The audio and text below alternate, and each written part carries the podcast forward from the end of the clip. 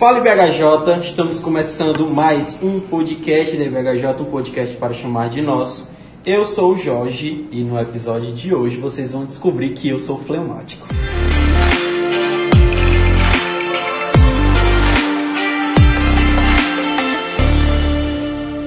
Bom, hoje a gente vai falar um pouquinho sobre os temperamentos, né? É um assunto que eu tenho visto que é é bem discutido, né? Principalmente na academia, é, principalmente entre os, os, psicólogos, né? E a gente vai discutir um pouquinho sobre isso, se isso vale a pena, né? A gente confiar nesses estudos que, que dão, né? E a gente vai discutir um pouquinho sobre isso. Mas antes da gente entrar no nosso episódio, a gente vai para os nossos tradicionais recadinhos.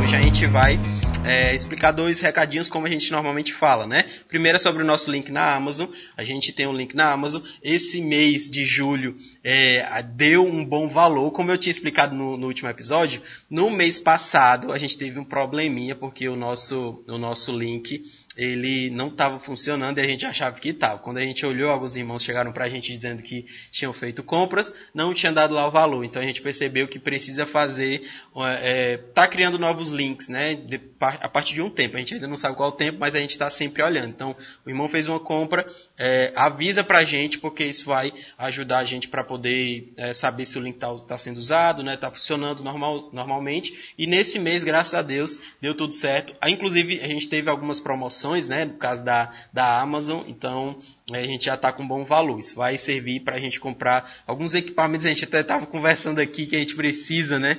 Mas é, já, a gente já vai ter um bom valor para a gente poder investir no podcast. Segundo recadinho é que a gente está nas redes sociais, tanto no Instagram como no WhatsApp. Agora a gente estava no Telegram, mas a gente migrou aí para o WhatsApp, que é mais fácil, né? Mais simples e todos os irmãos normalmente né, vão ter, então a gente acaba utilizando, certo? Então, se você ainda não está no nosso WhatsApp, é, fala para a gente, né, converse com a gente que a gente manda o link para você entrar, tá bom? É, sem mais delongas, a gente vai para o nosso episódio de hoje.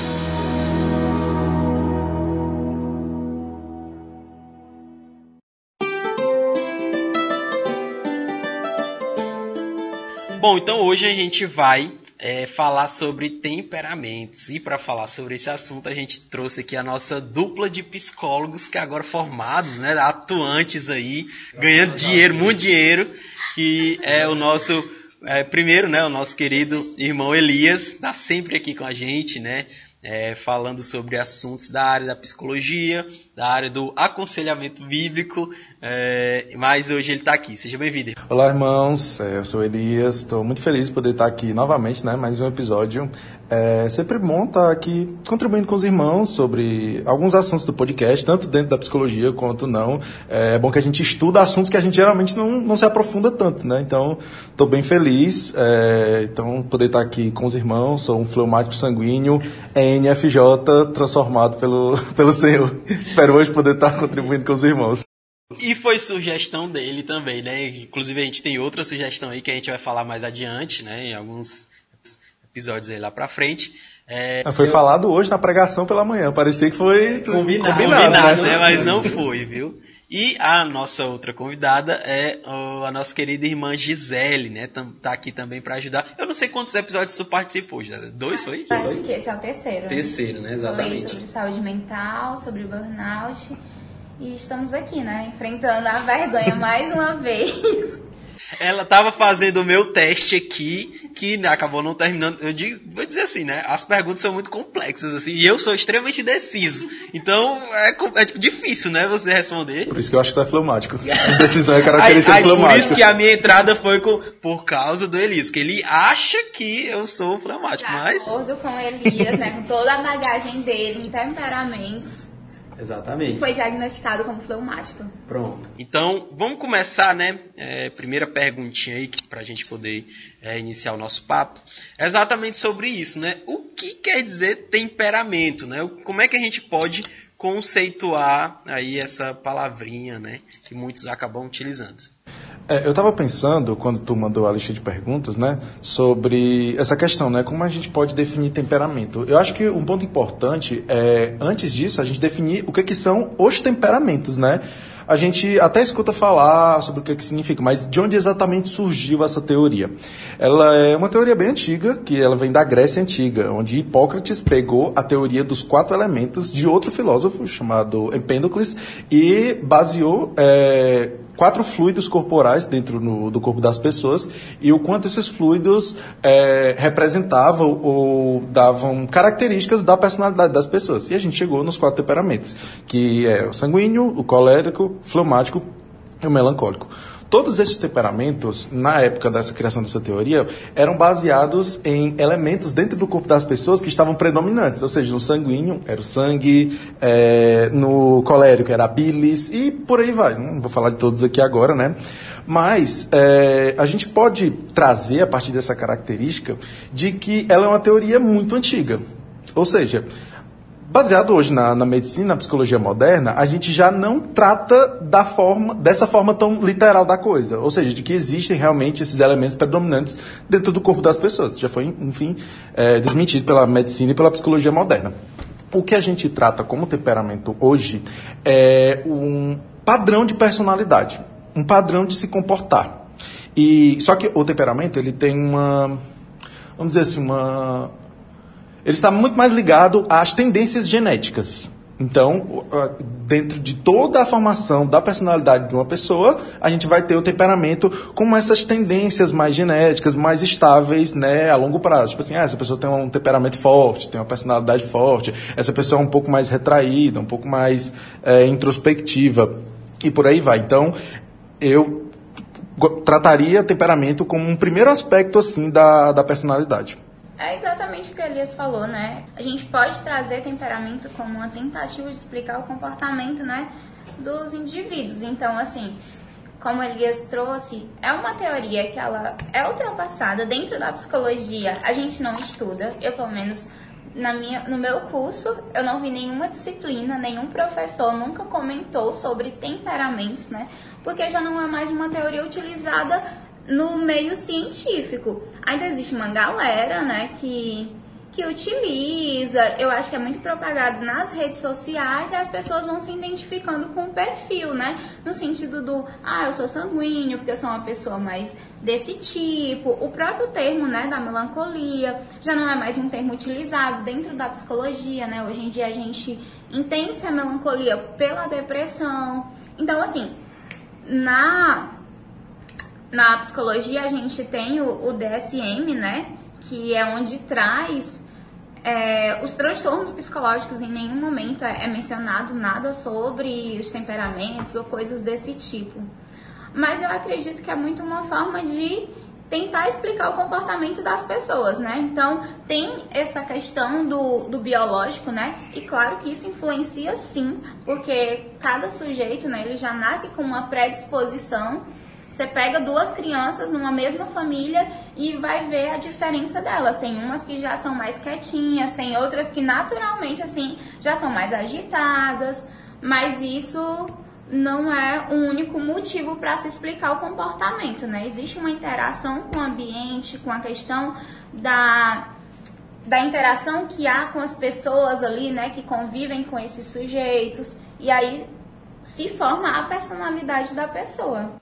É, existe mais fatores do que somente isso, né? Mas eu, eu posso confiar, tipo assim, né, fazendo o um teste aqui, supõe que deu fleumático como ele estava falando. Eu posso confiar que isso é faz sentido realmente ou não? Isso é algo barato assim que a galera fala para pegar enfim. É, eu acho que a gente até brinca aqui, o pessoal chama a gente de hater do, dos temperamentos, né? Mas eu acho muito importante a gente separar o que, que é a os temperamentos, a teoria dos temperamentos médica e os temperamentos da forma como a gente se expressa.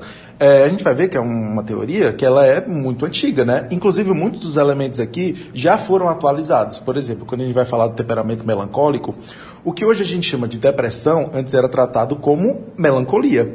Os, os transtornos, como a Gisele falou no DSM, eles vão se atualizando. É, antigamente a gente falava muito de psicopata e sociopata. A gente não tem esses termos no DSM. E as pessoas ficam chocadas quando eu falo isso. Hoje a gente tem transtornos de personalidade. Que a gente. É, pondera chamar de psicopata ou sociopata. Aí as pessoas entendem, ah, então psicopata e sociopata não existe mais. Não, é só a forma como a gente se comunica. Então, temperamentos como teoria médica, a gente não trabalha mais com isso. Como a gente geralmente utiliza? É como uma forma de facilitar a linguagem. Por exemplo, Jorge, quando eu vou perguntar para ti, Jorge, é, qual é a tua posição escatológica? Tu não vai dizer para mim, ah, eu creio né, nesse aspecto aqui, eu creio que a ira vai vir nesse aspecto aqui, Jesus vai voltar nesse momento. Geralmente você dá ali um, um, um, termo, né? Um, sei lá, pré-ira, pré-tribulacionismo e etc. Para que, que serve esse conceito, esse termo? Para facilitar a linguagem. Então, a gente pode utilizar te os temperamentos, eu posso me caracterizar como sanguíneo, como fleumático, como colérico, melancólico, para facilitar, para dar uma resumida na minha personalidade. O problema maior, e aí a gente vai falar um pouco mais sobre isso, é que geralmente a gente não utiliza assim. A gente utiliza como parte da nossa identidade. E aí, para mim, é onde mora o problema. Existe diferença assim, entre temperamento e personalidade? Eu acho que, pelo que eu entendi, é como se o, o a personalidade é uma coisa, o temperamento ele está explicando minha, minha personalidade. É mais nesse sentido? Ou há diferença aqui entre essas duas coisas? Pelo que a gente acredita, principalmente, o temperamento ele está dentro do conceito maior que é o de personalidade. O que, que é a personalidade? Ele é um padrão de comportamento, um padrão de forma de se comportar. Como e, dizer... aí, só uma observação. Eu estou aprendendo aqui. vai, não, vai. É, então, assim, a personalidade é algo que eu já é inato meu. Eu nasço assim ou não. não. Mas em, tem algo que é meu, correto? Exato. Tem algo que é mais que... genético, que é o que a gente a gente convém chamar de temperamento. O temperamento é esse padrão mais genético do comportamento. Mas há os outros fatores, ambientes, as relações, enfim. Com certeza, as pessoas mudam. Eu lembro que quando eu fiz o meu teste de temperamento pela primeira vez, deu fleumático muito forte. Hoje em dia eu falo que eu sou fleumático, a galera não acredita, diz que eu sou sanguíneo. Uhum. Então, tipo assim, as coisas vão. A, a, nosso padrão de se comportar vai mudando com o tempo. Eu não sou o mesmo que eu me comportava quando eu tinha 15 anos e fiz esse teste de temperamento pela primeira vez. Então, a nossa personalidade, ela, personalidade, ela vai se formando, eu digo, na sua maior parte por experiências ao longo da vida e menos por, por padrões genéticos. Sim, acredito muito nessa questão da interação social, né? No ambiente onde a pessoa ela está, as pessoas com quem ela convive, trouxe inclusive algumas definições né, de autores dentro da psicologia que fala sobre personalidade, né, onde eles trazem personalidade pode ser os traços, né? São definidos como os padrões de pensamentos, emoções e comportamento, os quais, né, apresentam uma consistência entre situações e estabilidade ao longo do tempo. Então, são características, né, que elas são particulares, elas são únicas do indivíduo e isso de, vai distinguir, né? Tipo, o que que distingue a Gisele do Elias? Então, é a nossa personalidade. Somos dois psicólogos que atuam no, no mesmo setor, né? A gente atua na clínica, mas são duas pessoas com suas particularidades e que isso tem uma relação direta com o ambiente no qual nós crescemos, né? As pessoas com quem nós convivemos, a própria graduação. A gente estudou na mesma instituição, o UFC, mas ele fez em Fortaleza, eu fiz em Sobral e isso muda. A gente é de abordagens diferentes em todas as coisas vão é construído ao longo da vida.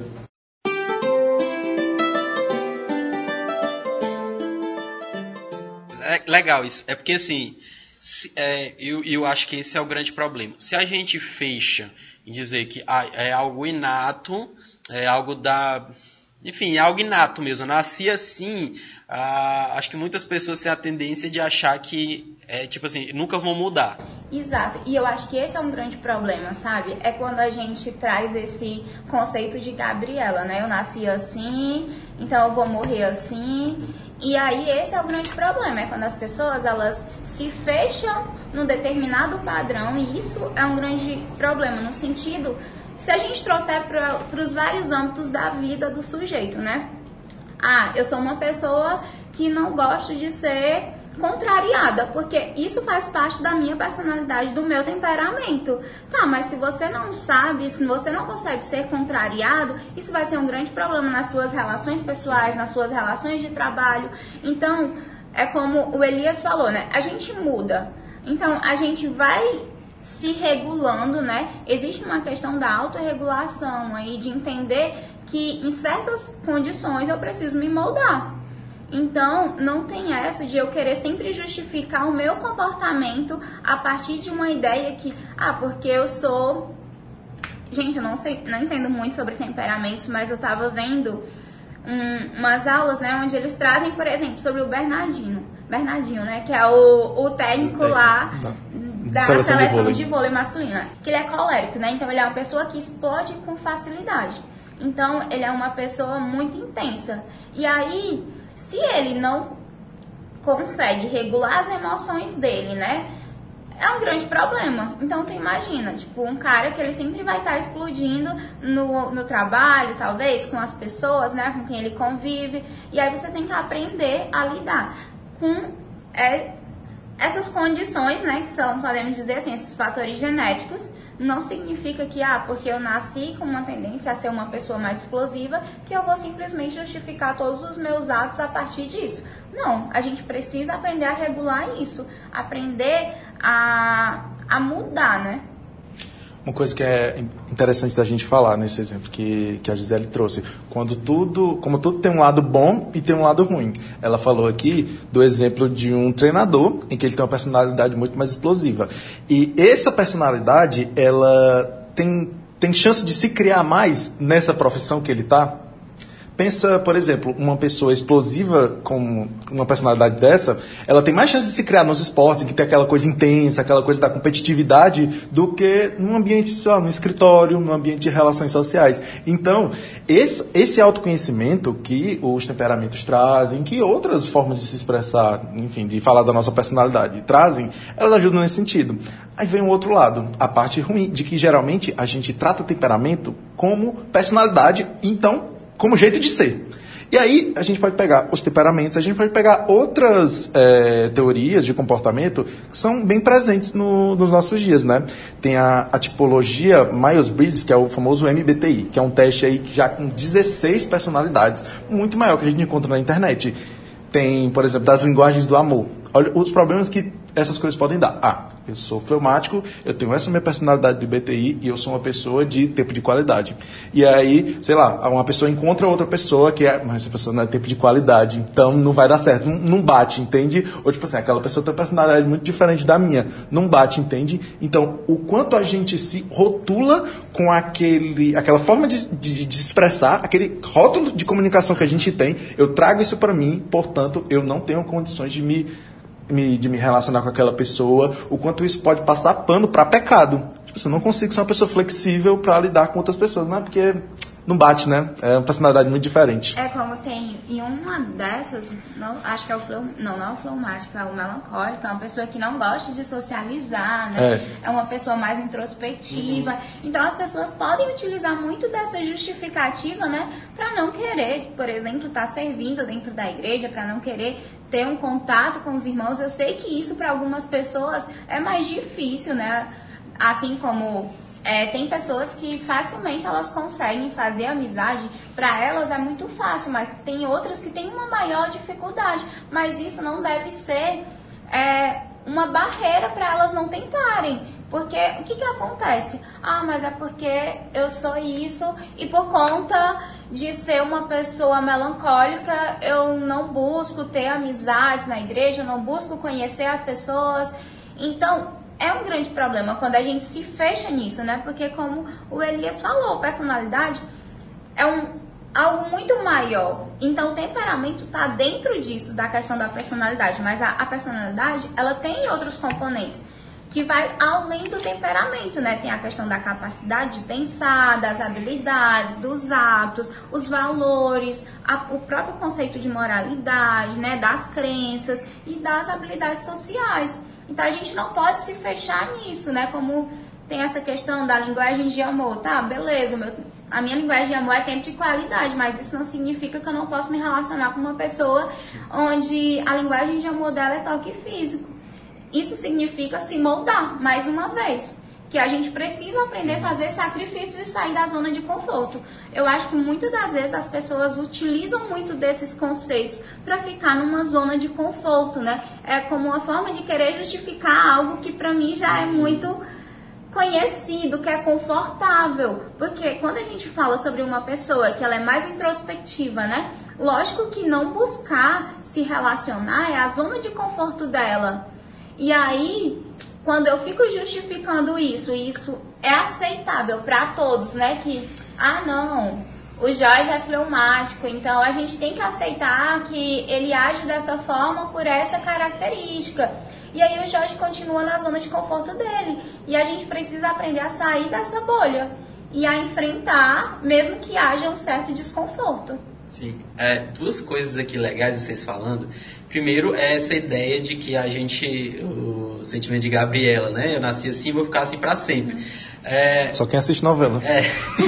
e antiga, né? de passagem. Todos entregando a idade. Denunciou, entregou a idade aqui, viu? Total. Mas, mas assim, é, esse sentimento, ele, ele é perigoso porque a gente sabe que só existe uma pessoa que é imutável, né? Que é uma característica clara de Deus. Deus é imutável. Nós somos mutáveis, sim. A gente muda, sim, com o tempo, com uma série de fatores. Então quando, então, quando você diz assim, ah, eu sou assim e por isso que eu não, não posso fazer outra coisa diferente. Você está dizendo que ah, você é Deus, né? Porque você não muda. Só Deus tem essa característica de imutabilidade, certo? Então, esse é um ponto importante. Outro ponto importante é uma inocência relativamente grande, né? De achar que a gente vai viver numa bolha, de que a gente não vai viver é uma questão de desconforto. Não tem nenhum ambiente que você vá que não vá ter algum desconforto. Você se relacionar com a pessoa que você ama é você entrar num desconforto, porque você vai ter que abrir mão de muitas coisas, você vai ter que ouvir coisas que muitas vezes você não queria. Então é uma inocência assim relativamente grande. E dentro da igreja isso é um perigo muito grande, né? Muitas pessoas se agarram nisso, tanto para é, é, continuar nas suas práticas pecaminosas. Ah, eu sou ignorante com as pessoas, eu trato mal as pessoas, é porque é meu jeito, né? Eu, eu, eu fico explodindo muito rápido, né? É, é, algo meu. E não é, cara. Eu conheço muitos irmãos que tinham um temperamento assim, é, é, de, de ser ríspido com as pessoas que mudaram. Então, não é uma característica sua que acabou-se né, de, de que, que você vai continuar para sempre. É possível mudar sim. É, inclusive essa era a pergunta que eu queria fazer, né? É possível ter esse temperamento é, transformado no sentido assim, ah, eu tenho uma tendência. Posso dizer assim, tendência? Sim, acho que sim. É, eu posso mudar essa tendência ou é algo que vai, vai continuar para toda a vida? É, eu queria ler um texto aqui é, que está lá em 2 Pedro, capítulo 1, versículos do 5 ao 7. Diz assim. Por isso mesmo, empenhe-se para acrescentar à sua fé a virtude, à virtude o conhecimento, ao conhecimento o domínio próprio, ao domínio próprio a perseverança, a perseverança a piedade, a piedade a fraternidade e a fraternidade o amor. É, a gente pode pegar muitos, é, muitos outros textos, né, que vão falar sobre a questão dos frutos do Espírito. A gente pode pegar os textos mais poéticos, lá em Salmos, em Provérbios de Conselhos, em que vai ser falado, ah, se comporte desse jeito, se comporte dessa forma, se comporte desse outro jeito. É, mas esse texto, ele me chamou a atenção principalmente por causa do termo empense. Então, como tu falou, não vai ser fácil. Mas se não tivesse essa indicação aqui, se não tivesse esse imperativo do impense, não fazia sentido Deus ele no, nos cobrar por transformação. Então, ele deixa a, a porta aberta de que, olha, existe uma, um padrão de comportamento correto. A gente vai ser diferente. O Jorge pode ser uma pessoa mais, é, mais tranquila na comunicação. Eu posso ser uma pessoa bem mais eufórica, sou muito mais animado e tal. É, mas, do, do, mesmo jeito, a gente não pode pecar em fazer mal o irmão. Isso é uma coisa que está fechada nas escrituras. Não posso fazer mal, tratar mal o irmão. Então, dentro do nossa, da nossa particularidade de forma de se comportar, né? até porque ninguém se comporta da mesma forma, todos nós temos criações diferentes e tal, Deus ele nos dá um imperativo em comum. Empenhe-se para melhorar. Empenhe-se para acrescentar todos esses fatores, sabe? todos esses, enfim, é, amor, fraternidade, domínio próprio e por aí vai. Então, existe o, a, a ordem para a gente mudar e para a gente se comportar da forma como Deus ele quer. E Deus ele, ele coloca o empenho, sabendo que não vai ser fácil, vai ser trabalhoso, vai ter desconforto, mas é uma coisa que a gente precisa se esforçar. E trazendo, né, essa questão do desconforto, né, que foi algo que a gente mencionou aqui, é, vou trazer um pouco da, da minha prática, né, clínica. Então, assim, é muito interessante como até ficar na zona de conforto, como isso gera um sofrimento. Que apesar de ser algo, mas quando a gente fala desse sofrimento dentro da nossa zona de conforto, a diferença é porque é um, um sofrimento já conhecido. Mas assim, chegam pessoas na clínica que buscam ajuda justamente porque elas não estão sabendo lidar. Porque ficar na sua bolha, na sua zona de conforto, está lhe causando sofrimento onde as impede também de conseguir né, alcançar novos objetivos. Então, quando a gente fala sobre essa questão da mudança, né, de pessoas com temperamento, por exemplo, uma pessoa que ela é, ela é grossa, que ela não consegue ser contrariada, né? E aí isso interfere nas relações dela, como a gente falou, isso interfere, interfere no trabalho. Gente, não é fácil conviver com uma pessoa que simplesmente se define como alguém de personalidade forte, todo mundo aceite. Não é. Isso interfere nas amizades, interfere na relação chefe, né, subordinado. Então, é, se uma pessoa dessa ela fica presa a isso, né, nessa questão do é meu jeito, as pessoas que têm que me aceitar dessa forma, eu nasci assim e eu não vou mudar isso também causa um sofrimento para ela, porque ela também sente pelo afastamento dos outros, pela dificuldade em se relacionar. E aí isso não significa que não pode ser mudado. E aí entra a questão da nossa da gente aprender, né, a, a, regular as nossas emoções, da gente não ser movido somente pelas nossas emoções, mas de entender que é algo que pode sim ser transformado e que não é porque eu aprendi e que isso tem muita relação talvez com o ambiente, o contexto de vida dessa pessoa, né? Sobre o próprio reforço, quanto ela foi reforçada durante a vida a agir dessa forma, quando criança talvez, é, a forma como isso se desenvolveu. Então, é sofrido mudar, mas não significa que não, não possa acontecer, que é impossível, porque muitas das vezes é necessário. É, se a gente lidar assim com, com principalmente com, com igreja, né? minha área, né, assim, teologia, é, é, tipo é, é, um efeito contrário, né? As pessoas, ah, eu tenho um temperamento forte. E eu vejo muitas pessoas falando isso, sabe? Ah, eu tenho um temperamento forte, aí pronto, ela é um arrogante com as pessoas, trata mal as pessoas e, e, todo mundo batendo palma, né? Porque é uma característica assim legal, né? Eu acho que as pessoas preferem alguém que tenha temperamento forte do que aquela pessoa que é. Na, na sociedade, eu acho que as pessoas preferem alguém com temperamento forte. Né? Aplaudem pessoas assim. Mas quando você vai ver na prática, cara, é muito difícil você lidar com uma pessoa que é dessa forma. Assim, eu não sei vocês, mas pra mim é muito mais difícil alguém que qualquer coisinha tá brigando. Tá, por exemplo, levantou a voz assim, eu já fico incomodado. É algo que pra mim é difícil, entendeu? Me incomoda muito aquelas amizades que você fala assim, ah, é, é o tipo de pessoa que você tem que pisar em ovos. É, nossa, isso é isso é terrível você se relacionar com alguém onde você nunca vai você sempre tá esperando o pior, assim, você não sabe qual vai ser a reação dela, porque tem dias que ela aceita de boas você fazer um comentário, uma brincadeira, uhum. Mas tem outro dia que ela pode explodir. Então isso é terrível. E é como a gente conversou, né? Traz consequências sim para a pessoa, porque ela sente também. Sim. Por mais que ela não assuma, mas isso também traz umas consequências negativas para sua vida. Não, o conceito personalidade forte, temperamento forte, assim, ela diz pouca coisa e o que ela diz de nada, geralmente de nada se aproveita. geralmente é um termo que a gente usa para, tipo assim, eu tenho determinadas falhas. Geral, não é, não é as mesmas. A pessoa que fala temperamento, que tem temperamento, personalidade forte, elas não são iguais. Mas geralmente é tipo assim, eu cometo essas falhas, eu estou justificando essas falhas com esse meu conceito que é Exato. é personalidade, temperamento forte. Algo importante da gente pensar, irmãos, e já é uma aplicação.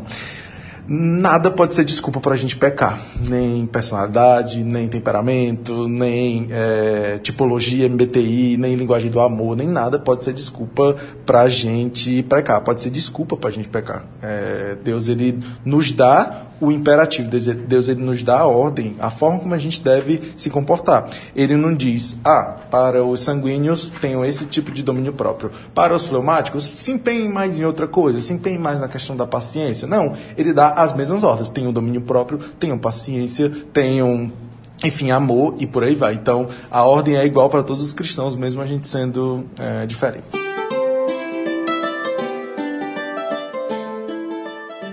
Eu acho que um ponto aqui que a gente precisa tratar é que a gente falou bastante né, sobre a questão que há uma certa tendência, né? Pelo menos eu acho que, que isso é algo. A gente pode dizer que é verdade. Algumas pessoas têm tendências a isso, outras pessoas têm tendência a outra coisa. Isso, obviamente, não quer dizer que a pessoa vai ser caracterizada por aquilo. Ok? Acho que isso a gente concorda, né? Beleza. É, obviamente que tem os outros fatores que talvez sejam até fatores mais importantes dentro dessa formação de personalidade, que aí são as relações, é o ambiente, né? São os acontecimentos na vida, poderia dizer assim. Beleza? Certo. Ah, obviamente que é, há uma infinidade de experiências que a gente vive. Algumas pessoas que elas têm uma certa caráter, tipo, vou dar um exemplo lá no meu trabalho. Trabalho com crianças, né? É, futebol e tal. E aí, algumas crianças elas têm um comportamento, a gente já sabe, elas são muito alegres ou elas são meio fechadas. E em determinados momentos elas acabam, tipo assim, tendo, vai numa aula e tá diferente. Aquela criança que era super animada, ela tá um pouco triste. Ou aquela criança que ela é um pouco fechada, ela tá um pouco mais alegre. Normalmente a gente vai perguntar aos pais o que, que aconteceu, se aconteceu alguma coisa, porque é, essa não é o normal dela, né? É, normalmente acontece, acontece alguma coisa. É, eu sempre gosto de dar um exemplo de, de um aluno que ele estava na aula, assim, sendo muito agressivo. A gente jogou bola, a gente sabe que é quando a pessoa está sendo maldosa e quando a pessoa está simplesmente sendo, que a gente chama, né, dura no jogo. Tá sempre, normalmente ela está, é, ah, aqui é duro no jogo, normal, coisa de jogo. Outra coisa, ela está sendo maldosa. E essa criança, ela estava sendo muito assim. E aí a gente chegou para a mãe dela, porque muitos pais já estavam reclamando, né, pela agressividade dele. E aí ela disse que o pai tinha acabado de falecer. Eu sempre gosto de dar esse exemplo, né? Então ela, ele, ela explicou, né? Ele está tendo, está é, reagindo de uma forma diferente, né? Uma forma negativa, obviamente. Então a gente teve que fazer algumas coisas para mudar e deu certo. É, mas as pessoas elas passam por experiências que não são tão boas e isso marca muito elas. Como é que a gente lida com isso? Né? Tem experiências na minha vida que me fazem é, ser um pouco. É, querer distanciar né, algumas experiências que eu estou vivendo hoje. Por exemplo, ah, eu, por causa do meu pai, eu acabo evitando certa coisa. Ou por causa da minha mãe, eu acabo é, indo mais por esse lado aqui. Como é que a gente lida com isso, assim, na prática? Porque eu acho que isso é muito difícil, né? Ah, eu prefiro não falar tanto porque eu tive experiências não tão boas. Ou, ou, eu prefiro evitar um pouquinho a aproximação com alguém porque isso pode me trazer um mal muito grande. Como é que eu lido com isso? Porque assim, a gente parte de um, de um extremo, né? Não, eu não posso dizer que eu sou iracundo, né? Eu sou alguém que é explosivo, é, mas também a gente precisa ser sensível que as pessoas têm experiências não tão boas e elas acabam reagindo de uma forma não tão boa. Como é que a gente lida com isso? Buscando terapia. é, uma, uma parte importante da gente ter é essa, como tu falou, essa sensibilidade para notar os eventos, né? É, esse é um evento que vamos dizer assim um pouco mais forte, né? catastrófico, vamos dizer assim, mais, mais, triste, né? Enfim, é, um, é, uma situação de luto e tal. Inclusive a gente falou, né, sobre o podcast é, sobre luto e a, a questão é a gente conseguir perceber que outras coisas podem acontecer. Não vai ser só um luto, uma tragédia familiar que vai interferir no nosso comportamento, né? Sim. Diversas experiências, uma experiência de trabalho. É, um namoro aí, é, já, já muda tudo e tal. Essas coisas é, acabam afetando a pessoa de, de diversas formas. É, e o ponto principal para a mudança é a gente conseguir perceber. Talvez a gente não perceba, é, é, às vezes é difícil para a gente perceber essas nossas mudanças. E é aí que vem o outro ponto importante, que é estar tá cercado de pessoas que se importam com a gente, que gostem da gente, que consigam perceber isso. Então, uma pessoa chega para você e fala, poxa, Gisele, tô, tô notando que tu tá muito cansado do trabalho, tu tá, não sei, tá, talvez tá, tô com dificuldade de sair, sair com as pessoas, tu é uma pessoa alegre e tal. Isso é apenas um exemplo, irmão. Não sei, ela tá rindo aqui, mas. Enfim, você tá próximo. Sei, né? Embaixo aqui, mas vamos lá, vamos lá. Você conseguir chegar pra pessoa e dar o toque, mandar a real pra ela, né? E por isso que é sempre muito importante a gente estar. Tá cercado dessas pessoas, cercado de pessoas que nos conheçam, que nos amem. E eu acho que esse é um ponto importante para o início assim, de uma mudança, de uma transformação. E a igreja vem como um, um fator muito importante, porque se a gente é comunidade, se a gente vive comunidade, é, a gente vai falar para as pessoas e vai receber das pessoas o, o, feedback de como a gente está. E saber assim, né? Eu não sei se eu estou certo nessa minha análise. É, algumas pessoas elas não são tão expansivas, né? elas são um pouco mais é, fechadas, assim, né? É, eu acho que é necessário também, como eu falei, nessa questão da sensibilidade, da própria pessoa de entender que ela não é igual todo mundo que vai sair falando. Obviamente que ela não pode se fechar nisso, e ah, não vou falar com ninguém, não vou sair com ninguém, mas ela precisa entender o ponto, né? Cara, eu preciso é, sair um pouquinho da minha zona de conforto, preciso ter relacionamentos, preciso é, estar com os irmãos da igreja, mas também eu, eu preciso ter, ter, entender que é, eu posso, né, é, tipo assim, não perder completamente, ou talvez eu não vá perder completamente essa característica, né, e saber ser, é, ser sensível a isso, não me cobrar um ponto que é, isso vai me trazer um mal, assim, terrível. Não sei se Sim. vocês concordam com isso. O exemplo que tu deu é perfeito, quando tu falou, uma, uma pessoa dá uma entrada no futebol, você consegue diferenciar o que é uma entrada Sim. na maldade e o que é uma entrada, poxa, você tá jogando ali duro, né? eu posso ser uma pessoa introvertida e existe o limite do que, que é prejudicial e do que, que é, poxa, é, é o meu jeito, Sim. assim, eu posso mudar desse jeito. A, a, gente consegue avaliar o que, que no futebol é a intensidade, se a outra pessoa se machuca Sim. e tudo mais. Na vida de uma pessoa introvertida é, poxa, tá atrapalhando teus relacionamentos, não tá conseguindo sair, não tá conseguindo se comunicar. Então a gente tem que estar tá sensível a essas diferenças para perceber o que, que é um problema e o que, que não é. E tipo, como você falou, né? Algumas pessoas elas não são expansivas, então elas não vão conseguir passar para os demais que elas não estão bem e precisam de ajuda. Então, algumas vezes você precisa é, falar, você precisa verbalizar e pedir ajuda para alguém. Você não precisa falar para toda a sua igreja que você não está bem, que você precisa de ajuda em determinado ponto, mas você pode é, confidencializar isso a alguém que seja muito próximo, né? E para isso, até nesse ponto, algumas pessoas têm muita dificuldade. Para elas, a ideia de pedir ajuda pode trazer o conceito, né, a ideia de incomodar o outro ou de não querer, né, levar problemas para o outro. Então, assim, isso, isso, isso já é algo muito assim da característica da pessoa, né? Eu não sei vocês, assim, eu, eu, eu era muito dessa forma. Às vezes ainda sou um pouquinho assim, né? Ah, não, cara, poxa, o cara já tem tanto problema, né, velho? Você vai levar mais problema besta. Porque para você é uma coisa difícil de lidar. Mas para outra pessoa, ela talvez, você talvez olhe assim, ah, cara, ela vai achar que isso aqui é uma bobeira, né? Isso, e isso faz com que muitas pessoas não busquem ajuda. Quando chega até um limite onde ela já não consegue mais lidar com a situação, uhum. aí vem uma intervenção, né? Ou então elas sofrem sozinhas, caladas, né? Justamente por criarem suposições, como você mesmo uhum. trouxe, tipo, ah, eu não vou pedir ajuda pro Elias porque eu acho que ele é um cara que tá enfrentando seus problemas e eu acho que isso daqui pode ser ele vai é, interpretar como uma coisa tão besta, mas eu estou fazendo uma suposição. Sim. Quais são as evidências que eu tenho né, de que o Elias realmente vai interpretar dessa forma e de que ele não vai me ajudar? Sim. Então, isso também é uma questão. E aí, vocês estavam falando sobre essa questão, né? Tu trouxe da criança, como ela estava reagindo, né? Dentro ali no, no campo. É, isso falou sobre as emoções, a importância da gente reconhecer nossas emoções que muitas das vezes não é trabalhado isso quando criança. Uma criança que ela começa a agir de uma forma mais agressiva e que não era o padrão de comportamento dela, é porque está acontecendo algo. E quando você investiga, né, é, no caso aí havia uma questão do luto pelo pai, mas muitas das vezes a própria criança ela não sabe reconhecer suas emoções. E nós adultos também muitas das vezes não somos ensinados. Assim, eu acho que isso é uma realidade que está mudando com essas gerações, né? Mais atuais, mas assim, eu não sei se vocês ainda são daquela que os pais de vocês eram assim, tipo, ah, você tá chorando, engole o choro. Quantos pais não fazem isso, né? Tipo, do filho tá chorando com algo e o pai simplesmente engole o choro, não dá devida atenção. E aí há uma emoção por trás disso. E quando isso é reprimido, isso vai surgir de algum modo. Então, muitas das vezes as crianças vão reprimindo as suas emoções, como por exemplo, o luto ele passa por algumas fases, né?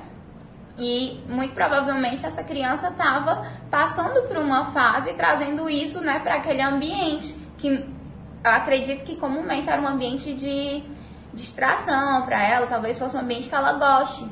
É, deixa, eu, deixa eu dar um exemplo disso, cara. É porque isso é muito é muito interessante, assim. É, estava estudando um livro, tinha até compartilhado com, com Elias, que é, as emoções elas também fazem parte, tipo assim, elas, elas também são corretas, sabe? Eu acho que às vezes a gente parte de um pressuposto de que ah, você não pode tomar decisão baseada no, no sentimento. Eu acho que nem sempre. Eu acho que nem sempre. Às vezes vai, você vai tomar decisões baseadas nisso. Ah, você olha a possibilidade da pessoa viver é de 2%. Mas você olha racionalmente isso não faz sentido. Só que para uma pessoa normal, obviamente, você vai ter uma questão. É uma pessoa, cara. Então há um sentimento envolvido e você vai tomar decisão é, é, baseado nisso. Há uma mãe que é, se joga na frente de um carro para salvar o filho. Racionalmente isso não faz sentido. Não faz sentido, mas baseado na emoção que ela tem, ela, ela se entrega em, em favor do, do, filho, né? Mas é, um exemplo que eu estava lidando com isso é que é, há sentimentos que são corretos. Então, o choro, ele é correto dentro de uma situação ruim. Correto? Ah, um luto, é óbvio que você vai chorar, é óbvio que você vai ficar triste. E esse é um sentimento correto. Isso não é um sentimento ruim, né? Aí um, um exemplo, um exemplo legal de uma série que o filho é, do, do rapaz lá, né, ele era policial e tal, faleceu. E aí todo mundo ao redor estava muito triste, chorando, né? Só que o pai, olhando aquilo, ele, ele tipo assim, e a série vai colocar isso, né? Como se ele não tivesse é, compreendendo a situação. Ele não estava ele não tava chorando.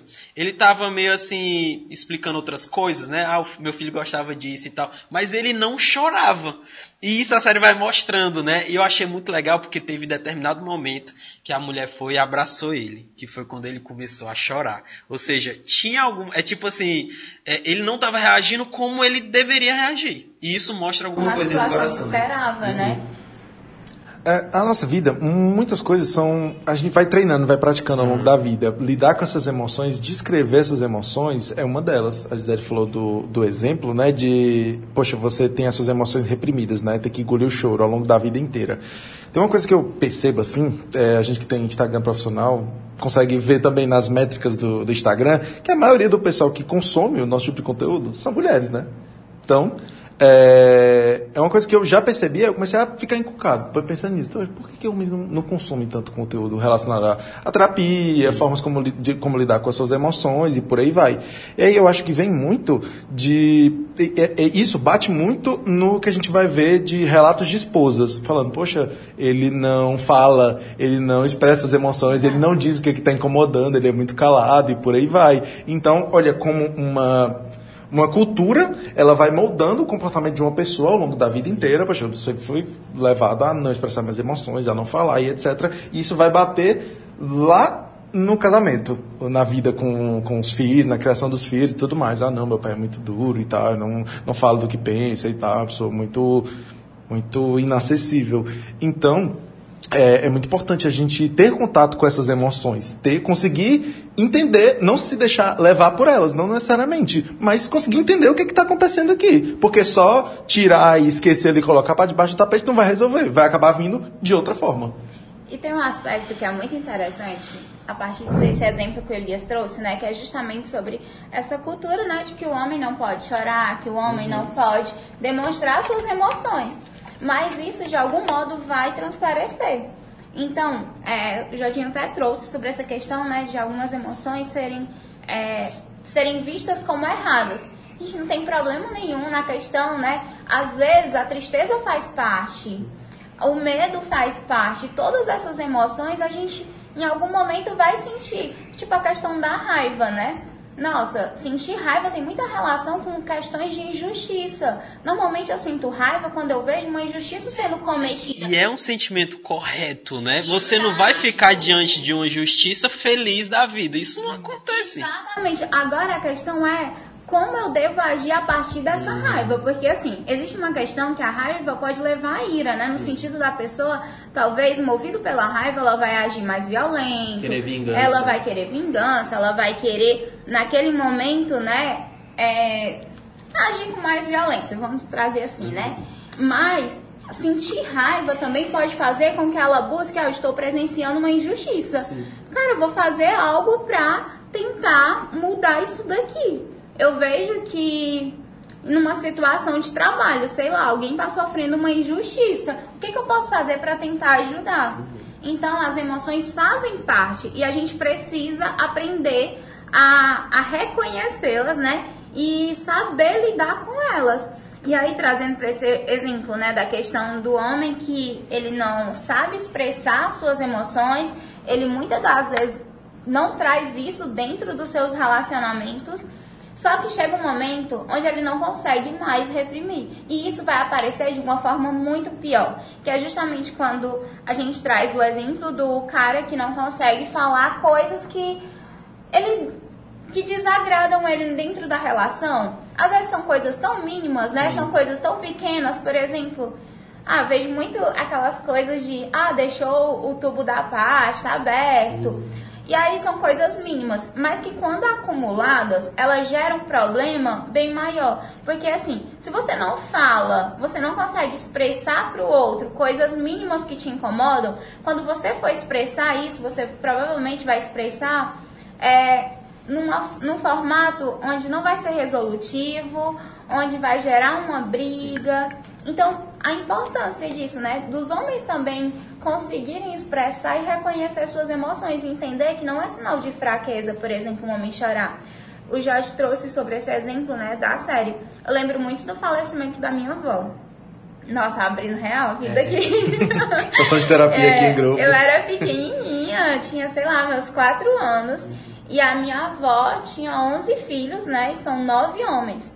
E aí eu lembro que os homens não choravam, assim, a, a grande parte, ou muito pequeno, mas eu lembro de uma cena que eu olhava assim para os meus tios, né? E eles não choravam. Isso por quê? Porque vinha muito da cultura, né? Sim. O quanto que a cultura molda Sim. essa questão, né, da personalidade, influencia na forma como você vivencia suas suas emoções. É, eu queria, pegando esse gancho do, do relacionamento com as emoções, é, ainda dentro da tua pergunta, né, de como tratar isso na prática, né? É, o livro que a gente estava falando, né, que inclusive eu, eu, eu já li, o Jorge está lendo, que é o Organize Suas Emoções, né? E eu achei ele muito interessante, como até mesmo como uma teologia das emoções. E a gente, nesse livro, a gente vai ver, né, que as emoções, elas vêm diretamente de Deus, né? Então, de alguma forma, elas refletem a imagem de Deus em nós. Então, nós sentimos emoções, nós temos emoções porque Deus, ele incutiu essas emoções em nós. Então, entender essas emoções também é nos relacionarmos com Deus. E aí, já pegando o gancho de como lidar com temperamentos difíceis, personalidades difíceis e etc. Pedir ajuda a Deus. Pedir ajuda, vigiar e, e orar. Participando aqui da sessão de, de terapia em grupo, ou me abrir também, eu, ao longo da minha vida inteira, até hoje, eu tenho muitos problemas com, enfim, um pecado bem específico, competitividade.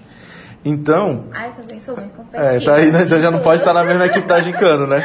É, assim, ao longo da vida inteira, mas com tipo gincana de escola, coisa gincana de igreja e tal, é, futebol, essas coisas, tipo assim, muito competitivo ao longo da vida inteira. Então, de chegar a um ponto é, de você parar e perceber, poxa, isso aqui está me prejudicando, isso aqui está me fazendo pecar. E aí é o ponto que você tem que orar e vigiar para saber, tá, beleza, não vou me colocar em determinada situação em que eu possa ter, acabar caindo no pecado, não vou me colocar, ah, poxa, eu preciso realmente participar disso aqui, do, sei lá, gincana da igreja, eu preciso participar disso aqui, que eu sei que eu vou brigar, vou fazer alguma coisa.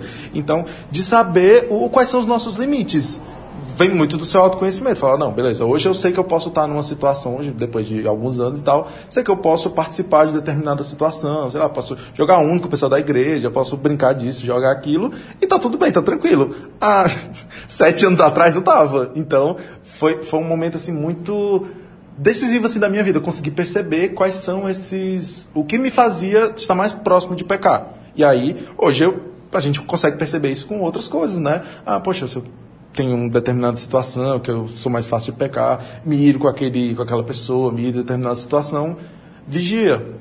Vê ali e tal, se comporta de um jeito que vá facilitar esse processo, né? Que vá nos afastar cada vez mais do pecado.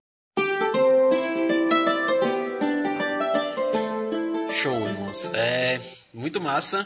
É muita coisa também, né? A gente acha que é uma coisinha simples, né? É, mas envolve muitas outras coisas, principalmente a questão das emoções e como é que elas é, acabam sendo formadas né, durante a nossa vida, as experiências são muito importantes. Então não não ache que o que você passou é uma simples besteira, né? Que você simplesmente apaga assim como se é impossível, né? Tem experiências na sua vida que elas vão estar tá sempre ali, de vez em quando vão estar tá na sua mente, né? Voltando à tona e causam um desconforto muito grande. Mas isso acaba fazendo parte é, da nossa estrutura, mas a gente sabe que na eternidade os pensamentos ruins, né? As coisas ruins que a gente passou, elas não vão estar mais com a gente. Queria agradecer e podem dar suas palavras finais aí para a gente caminhar para o fim, gente. Pronto, eu acho que só para a gente fechar, né? E sobre essa questão dos temperamentos, como a gente já viu, se você quiser continuar, né, se autodefinindo como uma pessoa sanguínea, não tem problema algum. Assim, desde que você não haja a partir disso, não justifique, né? Comportamentos que não são aceitáveis Sim. por conta dessas definições, desses conceitos. E aí, aproveitar o gancho que o Elias falou sobre essa questão, né, das diferenças, eu acho que a gente ter sempre isso em mente, sabe? Da gente lembrar que independente de você ser flamático, sanguíneo, colérico, seja lá o que for aí, é, que personalidade você, forte. Personalidade forte. Cuidado com essa personalidade forte. Tome muito cuidado. Então, mas é você aprender a lidar com as diferenças do seu irmão, do outro, né? Isso é muito importante. Muitas das vezes a gente fica muito numa expectativa que o outro haja da forma como eu agiria. E isso traz tantos problemas para nossa vida. Entender que são pessoas diferentes, são pessoas que cresceram com famílias diferentes, em contextos diferentes. Muitas dessas pessoas têm suas particularidades. E muito do comportamento delas fala muito sobre a criação, né? Que por mais ruim que seja e que talvez que pratique algo inaceitável, o outro ele não consegue ter consciência disso. Então, a gente tem que fazer o nosso papel de irmãos, né? Como falar. Como foi dito, enquanto comunidade de igreja, se eu vejo que alguém age de uma forma que é inadequada, né, para um cristão, que traz prejuízos para a vida da pessoa, você se, se dispõe né, a ajudar essa pessoa. E eu acho que principalmente a gente parar de ficar esperando que o outro haja da nossa forma. Criar uma expectativa e sua e nem e você nem sabe se essa sua expectativa ela é correta. Às vezes ela, ah, você quer que ela seja faladora, mas não precisa ser. Exatamente. A Bíblia não diz que eu devo ser dessa forma. Então a gente tem que aprender a respeitar a individualidade do outro, né? Uhum. E eu acho que é isso, pra gente fechar é a gente aprender a respeitar as particularidades do outro, entender que cada um tem sua história de vida, né?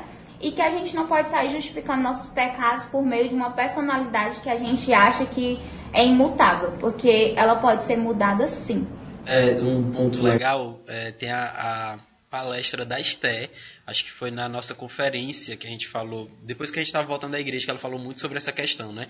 O que a igreja, ela é um grupo, mas as pessoas, elas têm suas tem uma palavrinha que ela falou que eu achei muito legal, mas que elas têm essas, essas características pessoais dela e isso, obviamente, não precisa ser simplesmente apagado.